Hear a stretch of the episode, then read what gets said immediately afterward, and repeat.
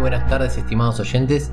Luis Paulini por aquí trayéndoles unas píldoras semanales en el mundo de la tecnología, la innovación y los negocios.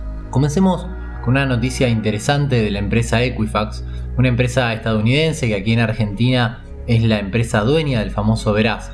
La empresa se alimenta con muchas fuentes de datos, tanto aquí como, como allá en el país del norte, y con esto revende información agregada. Bueno, lo que surgió en los últimos días fue que usaron un producto que poseen ellos, que tiene la información de los empleadores básicamente contra sus propios empleados. ¿Para qué? Se imaginarán ustedes. Bueno, para identificar si estos empleados de ellos tenían doble trabajo y echarlos básicamente. Entonces, varios empleados que estaban en estas condiciones, los terminaron echando, no vacilaron para nada en hacerlo, dado que alegó la empresa que los que tenían otro trabajo, o sea, otro trabajo por afuera de, de Equifax, no podían cumplir con las obligaciones que les deparaba la empresa. El tema de fondo de esta cuestión y por lo cual decidí ponerlo en esta columna es, ¿puede una empresa hacer esto con los empleados ya en funciones? ¿O podría considerarse como una intrusión a la vida privada de los mismos? A su vez, ¿esto es un problema del empleado o de su superior quien no midió bien la performance de cada uno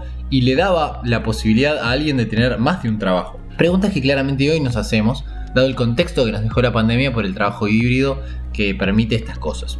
Vamos a otra noticia, esta vez de la empresa Apple, quien tuvo un fallo adverso en Brasil, dado que le obligaron a incluir en todos los celulares que vendieron en los últimos dos años, además de una multa millonaria, el cargador del celular. Cabe destacar que los teléfonos de la manzanita no incluyen cargadores cuando uno los compra, ya hace varios modelos atrás. Esto, según la gente de la empresa, fue para hacer más chicas las cajas de los teléfonos, de forma de, poder enviar más cajas por camión y con esto reducir su huella de carbono. O sea, Apple reduce su huella de carbono haciendo pagar más al consumidor y que si no tiene un cargador lo tiene que comprar de forma adicional. Algo bastante complicado de entender o es un poco lo que dijo la justicia brasilera, no puedes vender un producto que necesita otro para funcionar. Por lo que tenés que tener sí o sí los dos juntos y vender los dos juntos y si no los vendiste así desde el comienzo, tenés que ir a pagarle a todos los que compraron un cargador nuevo. Y de paso, deja 19 millones de dólares de multa para redimir tus penas. Bien, vamos con la última. Y esta última parte es como las comidas. La verdad que lo mejor, lo mejor lo dejamos para lo último. Una inteligencia artificial de Google mejoró la forma en la cual se multiplican matrices para hacer esta operación en menos pasos de lo que hacemos hasta el momento. Cabe destacar que la forma en la cual se multiplican matrices, que es considerada hasta el momento como la mejor, la mejor forma y la más óptima para multiplicar matrices, tiene 53 años.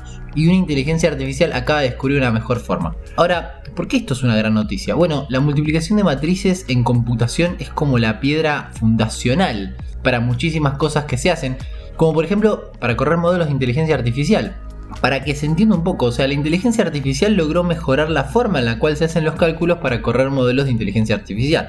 Así como lo escuchan, una locura total. Y esto es solo el comienzo, o sea, gracias a esto, muchísimas operaciones que se vienen haciendo hasta el momento ahora se van a hacer de forma más eficiente. Y esto gracias a la inteligencia artificial. Espero que les haya gustado, un saludo muy grande y hasta la semana que viene. Seguimos en Facebook, arroba unicornios culturales.